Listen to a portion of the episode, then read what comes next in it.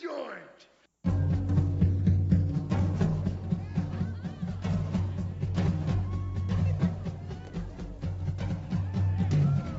Sejam bem-vindos, meus caros amigos analistas do comportamento. Eu sou Ian Valderlon e terapia não faz mal. Será? Ou menos. Depende, né?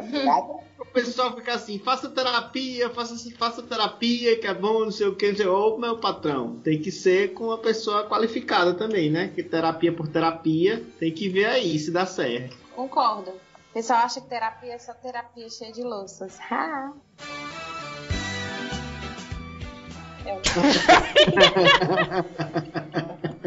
É igual, mano. Rapaz, tu superou o Odilon nessa aí, viu? Superei, foi? Isso é uma honra. eu nunca tinha ouvido essa, não. Foi boa, foi boa. Muito boa. Sério.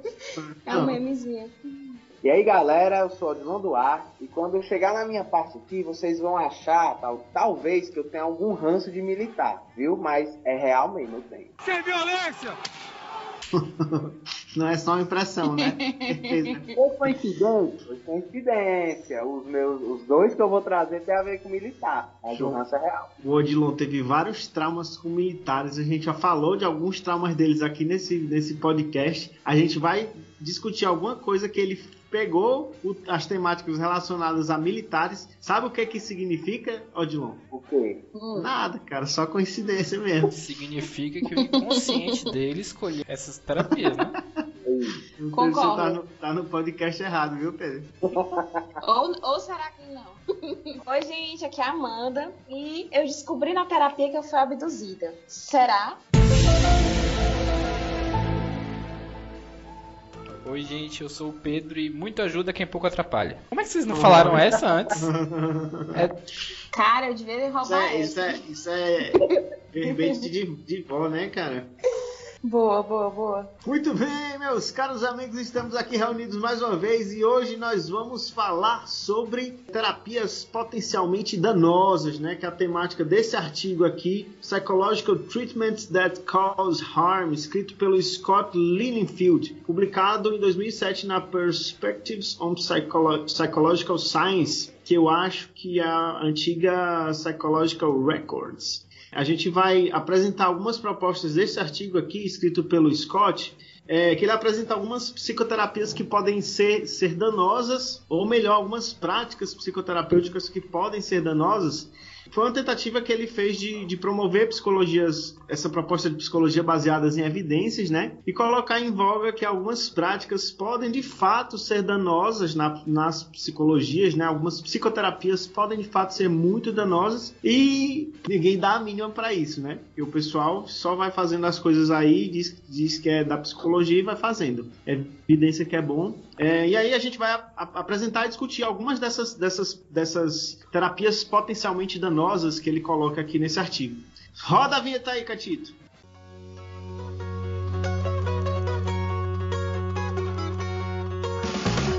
A Ceará Cast, o seu podcast de análise do comportamento feito com a gaiatice cearense.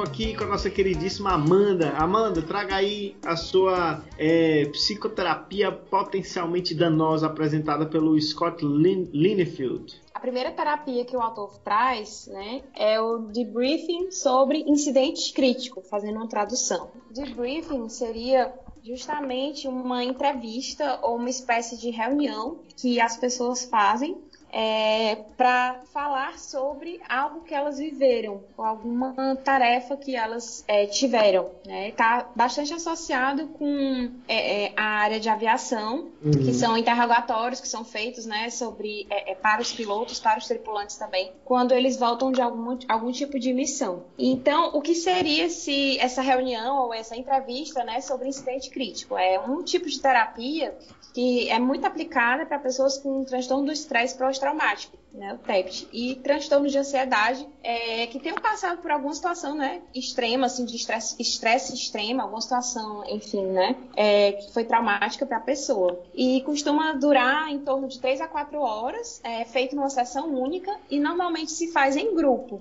né, logo após o evento que foi é, traumático para a pessoa. Então, imaginem vocês aí ter vivenciado uma coisa traumática e 24 horas depois vocês estarem num grupo no meio de várias pessoas tendo que reportar, né, falar sobre esse evento, certo? E aí o que que tem de complicado também, na minha opinião, né, nesse, nessa, nesse tipo de terapia, é porque os, os membros, né, quem está dirigindo ali, os facilitadores, os terapeutas do grupo, né, uhum. eles incentivam os membros a ficarem discutindo e processando as emoções negativas. Então eles ficam falando sobre, exatamente, diretamente sobre tudo de ruim que eles sentiram, né, durante aquele trauma. É, e eles também podem falar sobre os sintomas do transtorno pós-traumático que todos, todo mundo vai estar, por exemplo, experimentando, né, que passou por essa, pela mesma situação. E eles dizem que depois que você começa, é muito importante que você não interrompa a sessão. Então, vai que tu começa a passar mal no meio da sessão, tu não pode ir embora. Você, né? É quase como se fosse uma inundação, né? De, de- de- de uma Isso. exposição extrema, sem, sem, Uhum. sem possibilidade de fuga. E- planejamento nenhum. Pouco tempo depois do evento traumático. É um negócio que parece maravilhoso, né? Quem foi que inventou isso aí? Sabe um negócio que não pode sair antes também? Ah, Biodança. sério? Sério. Do nada. ah, eu, já- entendi. eu entendi. lembro que eu fiz biodança e eu sentei lá, uma- teve uma, uma- alguma coisa lá que eu era adolescente, tá? Então foi meio forte, assim, aí eu pedi pra ficar no cantinho, sentado, só olhando. Não Rapaz, participei, é- não. isso é perigoso, mas eles tinham os respondentes poderosos, viu? Eu ali? fiz, eu fiz, eu Exatamente. fiz cadeira de biodança. Pai, Eita. creditou, creditou, Pedro. Pedro é profissional mesmo, viu? Estudante profissional. Passei com oito. Bicho na. Olha! Colocou, colocou.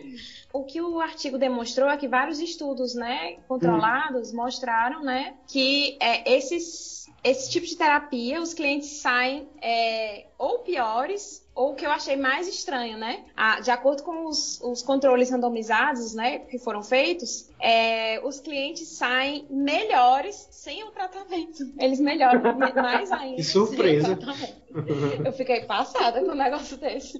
Ainda bem que o pessoal foi atrás de saber, né? Rapaz, mas como é que pode? Ainda bem. Sabe, sabe o que eu lembrei aí agora, Amanda? Que eu, é, antes, Hum. antes- assim que eu me formei, eu fui trabalhar numa cidade do interior do Ceará chamada Caraú.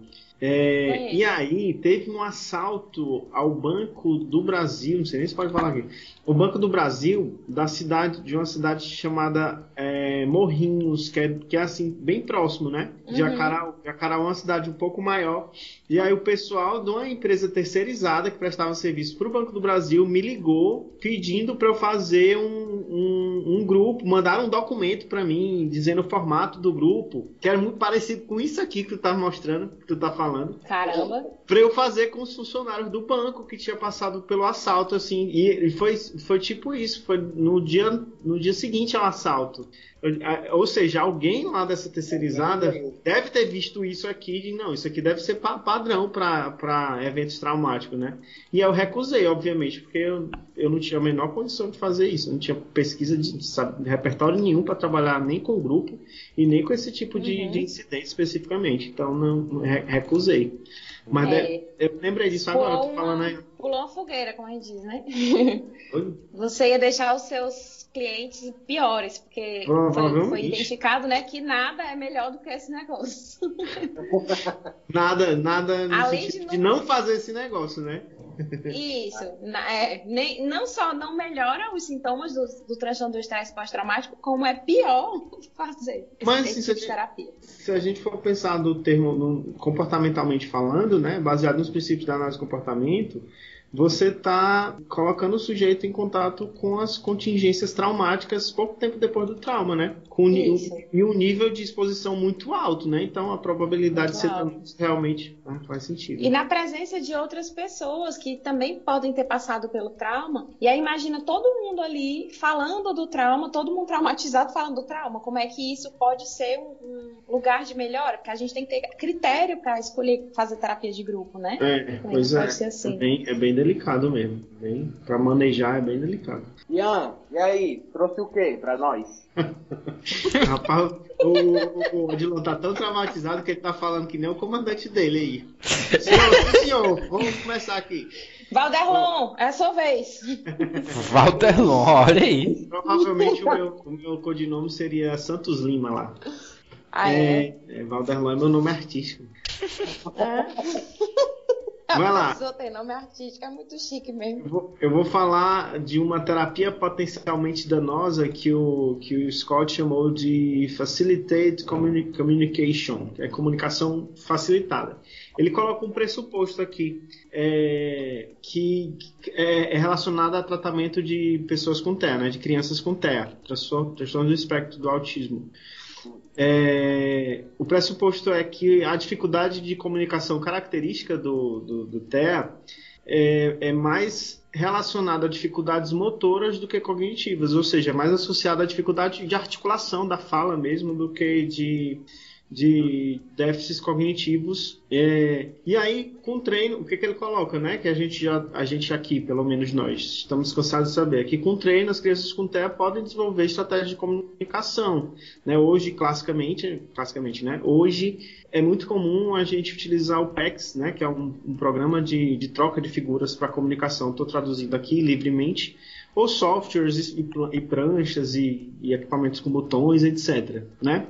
É, qual o problema desse tipo de, de modelagem? É que às vezes ele coloca, ele coloca isso relacionado a crianças que têm acompanhamento terapêutico, né? Às vezes, com ajuda total, essa ajuda total pode direcionar ou influenciar a resposta da criança de, de escolher a palavras ou a figura lá no sistema de comunicação que ela está utilizando. E o problema que, que ele apresenta relacionado a isso é que muitas crianças com TEA têm, têm comunicado, entre aspas, né, têm exposto situações de abuso sexual por parte dos genitores, utilizando esse- essas ferramentas de comunicação. É um dado, ele cita, né, o, o Scott cita aqui algumas pesquisas falando isso, mas ele cita também que esses casos nunca foram corroborados, né? Então, quando, quando teve a investigação, o pessoal não encontrou evidências de que de fato essas crianças estavam sendo abusi- a- a- abusadas.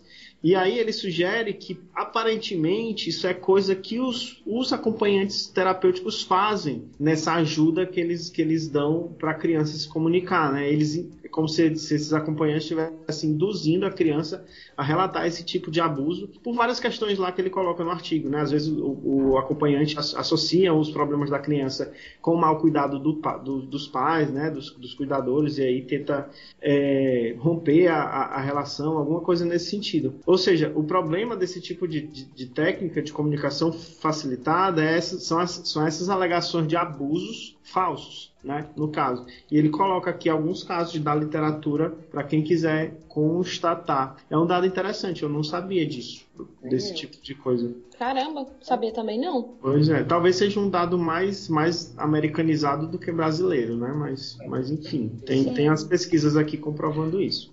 Mas faz muito sentido, cara, porque assim, quando, quando você fica dando é, ajuda total, né? Se você não fizer um fade out bem direitinho disso, o, a- criança ela pode tanto ficar dependente de ajuda, tão dependente de ajuda, que é, tudo que ela for falar pode ficar enviesado pela pessoa que está ajudando, né? Então faz sentido. Pois tá? é, não é tão estranho assim a- analisando os, os argumentos, né, que ele coloca. Mas enfim, é um, é um negócio para a gente pensar justamente sobre esse tipo de ajuda e esse tipo de, de, de intervenção que a gente faz, né, que pode influenciar coisas que às vezes a gente nem para para pensar, como um- uma, uma alegação fa- falsa de abuso. Sim, sim, perigoso, realmente. É um negócio muito sério. É, é muito delicado, né? Porque você Uhum. envolve outras, enfim, outras pessoas e, e normalmente é- já é uma, uma queixa difícil da gente investigar, É. né, em crianças. Justamente porque tem ao lado das fantasias, enfim. Exatamente.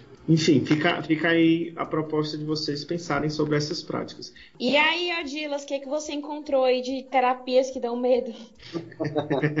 Pois é. Rapaz, eu tô trazendo um aqui que é um campo de treinamento, né? Uma intervenção num campo de treinamento para transtorno de conduta, né? Aquelas, essas, esses jovens que estão à margem da lei, né? A, a ideia do programa é pegar eles, colocar numa espécie de acampamento militar, né? Com a ideia deles ficarem mais duros, mais resistentes, né? E o que que, que, que tem de dados é, de eficácia, né? Em cima disso, né? Porque a, a ideia também, desculpa, a ideia é priorizar eles é, desenvolvam disciplina, obediência, autoridade, não sei o que, todas essas, essas, questões que são ma- mais fracas e que estão à margem da lei, né? Mas tudo bem. A ideia até parece, até parece boa, ó, você vai, coloca, e todo militar é um gado obediente. Então, bora botar esses, esse pessoal que está à margem da lei desobediente dentro de um campo militar para ver se eles viram outros gados obedientes, né? Só que não é bem assim que funciona, né? Então, eu pego esses jovens, coloco nesse campo de treinamento, né? Para desenvolver essas questões. Só que o, o que as análises trouxeram de resultado é, em cima disso, né?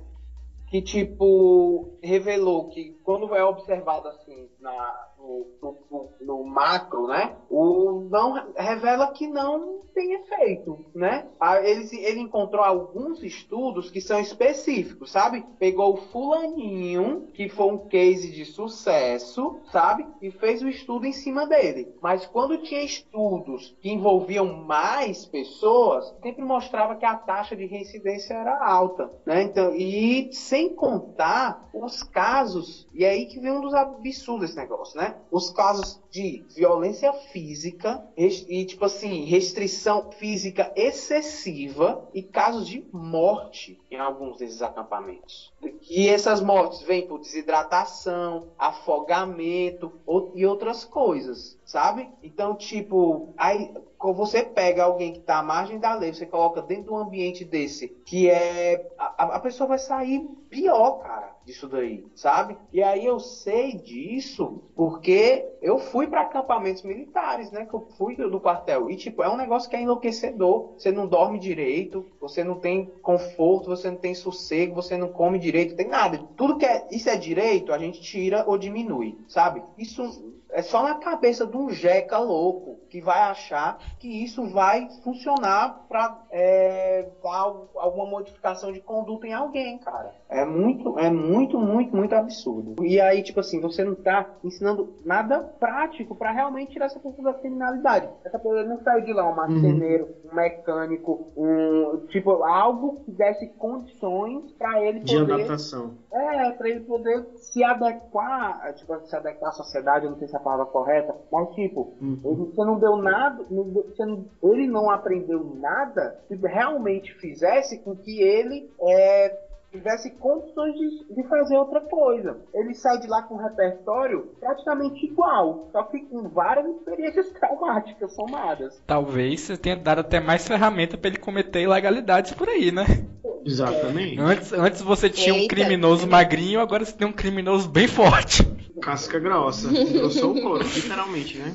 Pois é, cara, é muito sem sentido. E tipo assim, além das sessões de torturas, tem mortes. Mortes acontecem lá, né? E ah, acidente. Não, a gente tá falando de afogamento, tá falando de desidratação. Uma pessoa morreu de sede. Isso não é um acidente, tá ligado? Isso não é um acidente. Então é bem absurdo, é bem absurdo. Muito. Bom, eu nunca ouvi falar desse, desse tipo de tratamento aqui no Brasil, honestamente. Mas assim, se você for pa- se você for analisar o sistema penal, mesmo o juvenil, é bem parecido com isso aí, né? Uhum.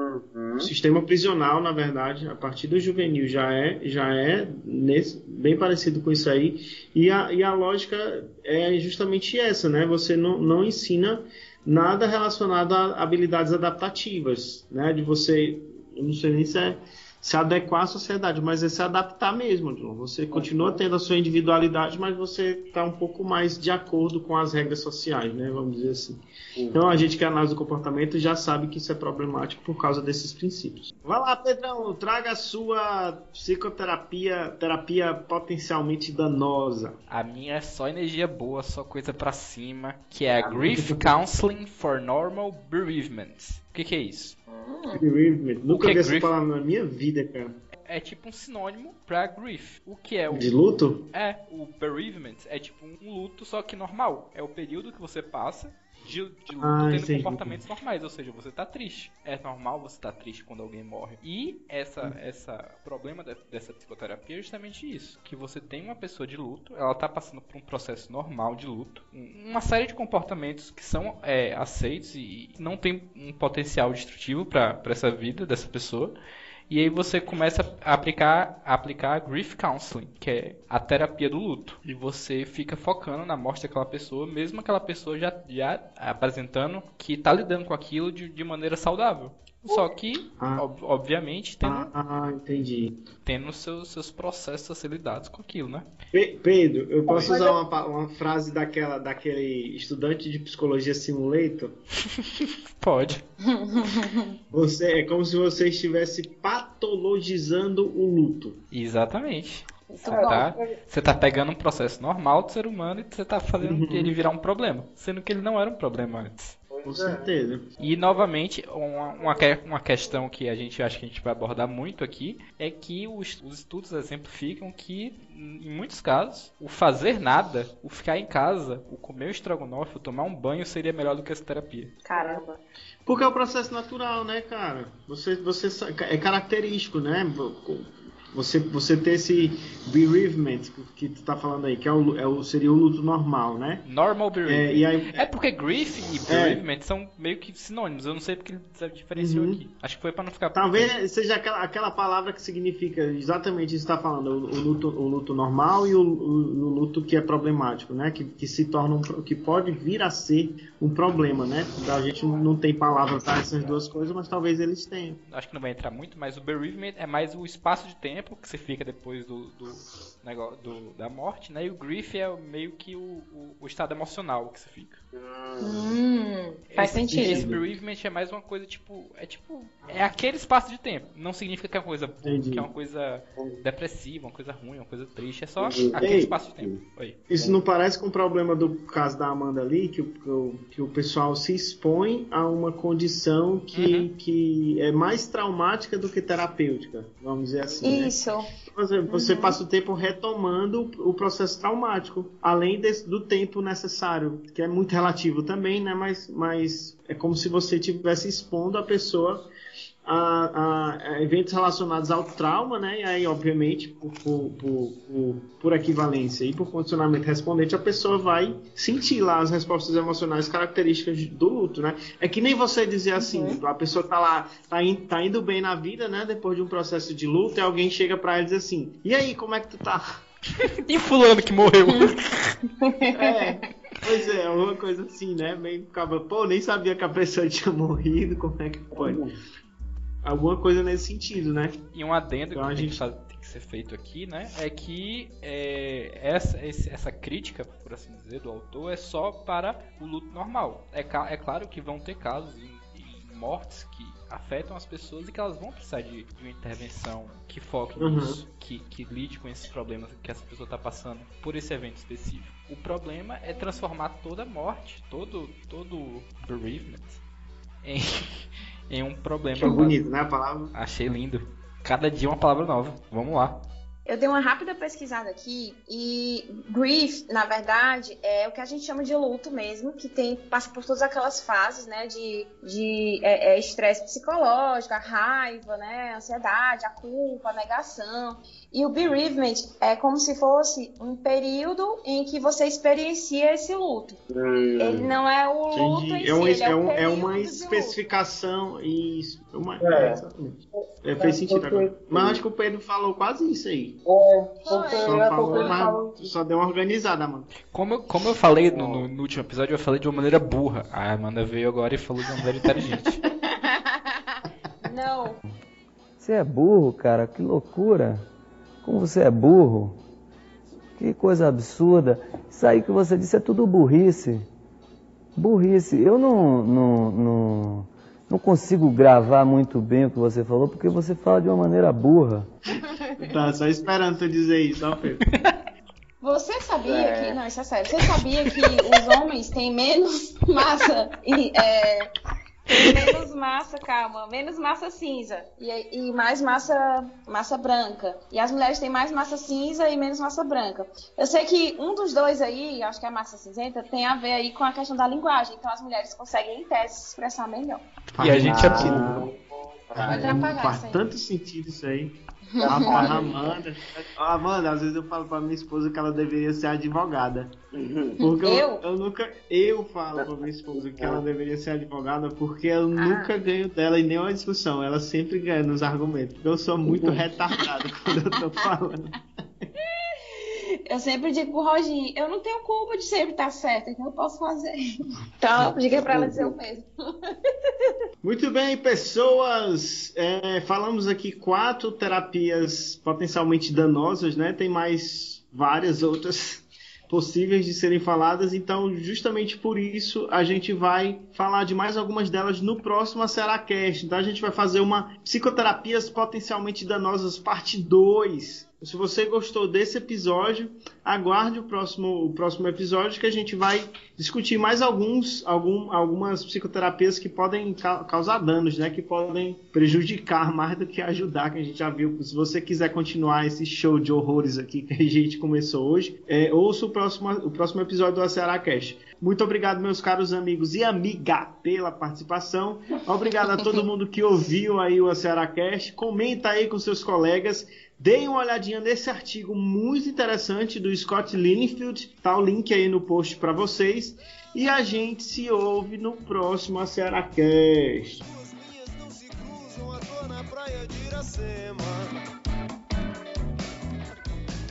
tu tá então certo.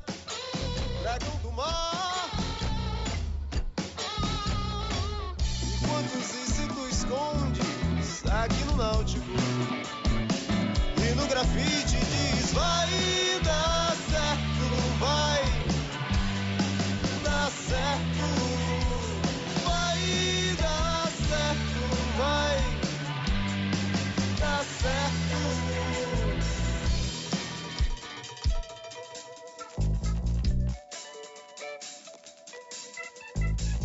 À beira-mar eu passeio, Público parece. Mapapi. junto palmeira, jardim, Japonês. purificar. Purificar. Purificar. Purificar. O cocó.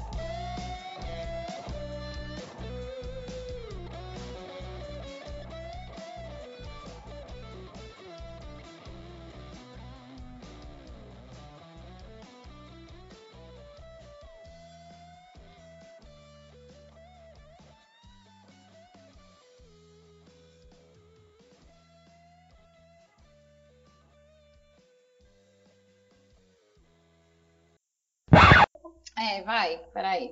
Calma. Não, eu tinha um e es- esqueci não, que eu anotei, porque é uma bosta mesmo aí.